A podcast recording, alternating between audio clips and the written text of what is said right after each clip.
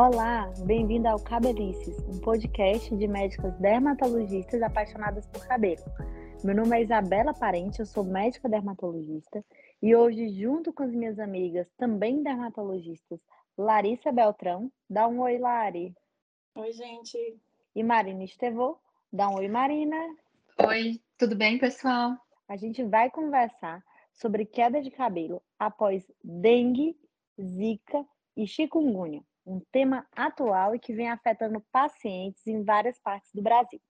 Para começar, Larissa, fala um pouco para a gente sobre essas doenças. Afinal, de uma forma bem geral, né? O que, que são essas tais dengue, zika e chikungunya? É isso, essas três doenças, a dengue, a zika e a chikungunya, são causadas por vírus diferentes, mas eles são transmitidos pela picada do mesmo mosquito o Aedes aegypti, que a gente já ouviu falar faz tempo, desde lá da época que só a dengue preocupava a gente, né? Que não eram tão comuns essas uhum. outras. Elas são doenças que causam febre e elas têm sintomas muito semelhantes e que pode gerar uma dificuldade no diagnóstico, né? Por elas serem tão parecidas, principalmente entre a dengue e a chikungunya de uma forma bem geral, bem geral mesmo, assim, para simplificar muito, a gente pode dizer que a dengue se destaca mais pelas dores no corpo, a chikungunya vai ter dores e inchaços mais nas articulações, enquanto a zika, a febre costuma ser mais baixa ou até nem ter tanta febre, mas é mais frequente que a gente veja aparecer mancha e coceira no corpo em tempos diferentes do que apareceria na dengue, por exemplo. É isso aí, Lari. Você resumiu super bem. A gente poderia passar horas e horas falando sobre as manifestações de cada uma delas, né? Mas não é o objetivo desse podcast. Então, basicamente, o que a gente tem? Um mosquito que carrega um vírus e que ele inocula nessas pessoas esse vírus quando ele as pica, gerando então todo esse estrago, né? Essa infecção aí viral. Inclusive, dermatologistas que somos, a gente não pode esquecer também que existem várias manifestações na pele que essas doenças podem provocar, como manchas vermelhas, coceiras no corpo, também na região palmo-plantar, né, palmas e plantas das mãos, e até equimoses, petecas, hematomas, manchas roxas, né, principalmente na dengue, quando a gente tem essa queda das plaquetas. Mas o nosso enfoque hoje é outro é queda de cabelo que acontece após essas doenças. Marina, fala pra gente, é verdade que essas doenças podem gerar mesmo queda de cabelo?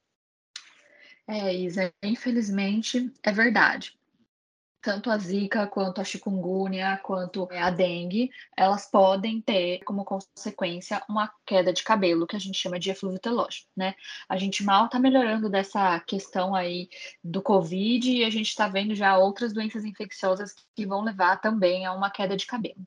O fato, na verdade, né, não é uma coincidência é que, no geral, doenças infecciosas que cursam com grande inflamação, febre, queda do estado geral, podem gerar uma queda de cabelo, né, que a gente chama de eflúvio telógeno vai acontecer entre três a seis meses depois que o paciente desenvolveu o quadro infeccioso.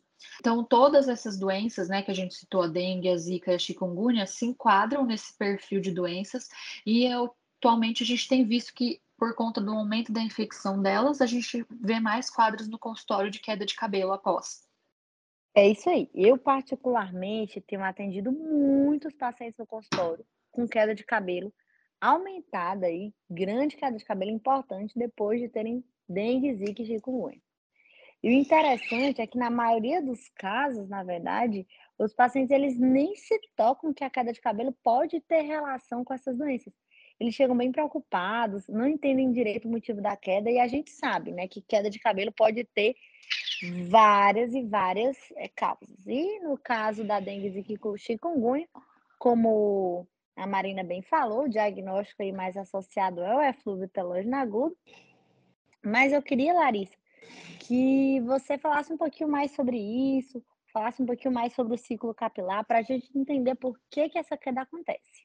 Então, Isa, assim como nos quadros de Covid, né, também quando a gente perde peso muito rápido, faz uma dieta muito é, restritiva depois do parto, né? E também nos casos de infecção pela dengue, pela zika, pela chikungunya, pode levar a um quadro de eflúvio telógeno agudo, que é esse nosso diagnóstico capilar. Para entender melhor esse quadro, a gente precisa revisar um pouquinho sobre o, como é o nosso ciclo capilar. Basicamente, cada fio do nosso cabelo passa por um ciclo que tem três fases principais: a fase anágena, a fase catágena e a fase telógena. A fase anágena é aquela de crescimento, que pode durar aí de dois a seis anos, depende da sua genética. A fase catágena é muito curta, dura cerca de uma ou duas semanas, e já a outra terceira fase que eu tinha comentado, a chamada fase telógena, é a fase de eliminação dos fios. E essa fase aí dura de cinco a seis semanas, é justamente nessa fase que os fios do nosso cabelo caem. Mas sempre que já está caindo, o cabelo se desprendendo, já está uma nova fase anágena começando. Por isso que é um ciclo. Assim que cai, já começa outra fase de crescimento. Exatamente, Larissa sintetizou muito bem o ciclo capilar, né? E é importante a gente lembrar aí que a gente tem uma grande maioria dos nossos fios na fase anágena e uma minoria aí dos fios nessas outras fases, não é isso?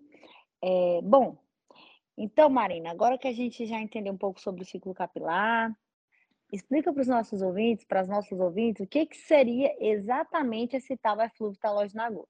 É, então é o seguinte, Isa, no eflúvio telógeno agudo, né, vamos entender que eflúvio seria a queda, o telógeno é aquele fio que já entrou na fase de queda, que vai cair, e agudo quer dizer que ele começa num curto período de tempo, dura um curto período de tempo.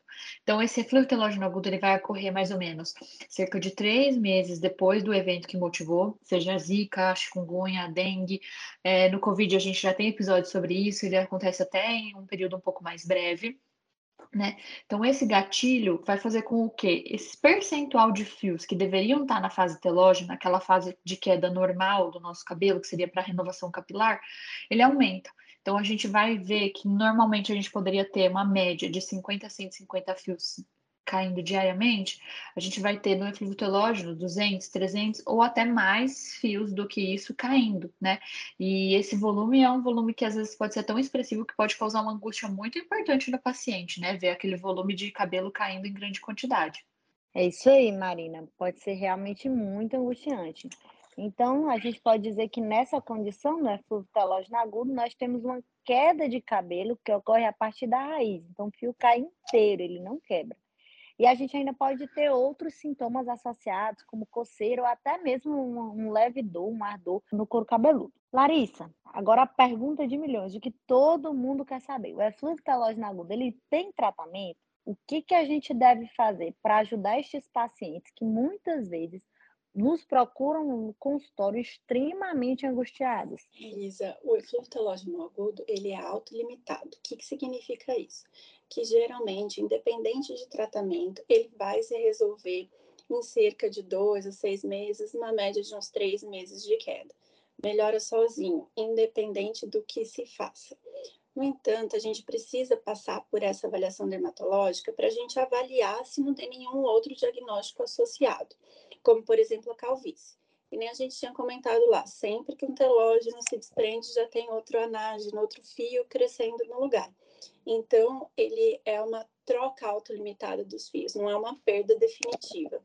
Mas se a gente tiver uma calvície, por exemplo, esse eflúvio telógeno pode acelerar o processo de calvície. Por isso que a gente precisa dessa avaliação dermatológica o mais importante aí é a gente ter esses diagnósticos, se é mesmo eflúvio telógeno agudo, se não tem nenhuma outra doença acontecendo ao mesmo tempo no couro cabeludo, e saber que esse diagnóstico feito, ele é autolimitado, vai melhorar, ter um pouquinho de paciência e ficar tranquilo, né?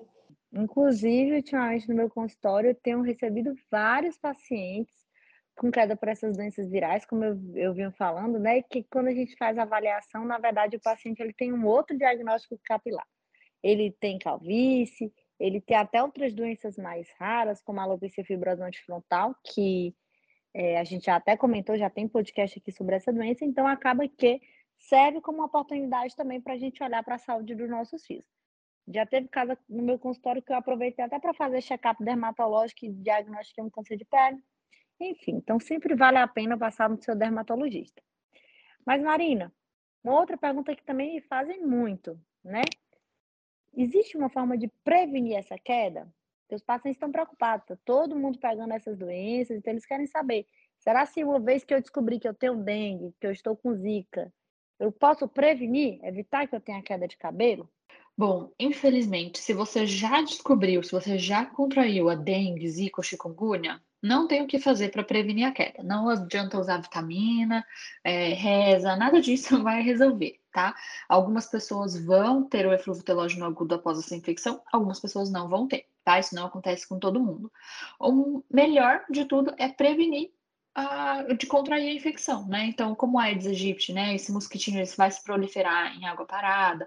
É essencial que a gente evite o acúmulo dessa água em vasos, em caixa d'água, pneu, balde, tanque. E lembrar que o mosquito vai atacar, vai picar mais nas primeiras horas da manhã ou no final da tarde.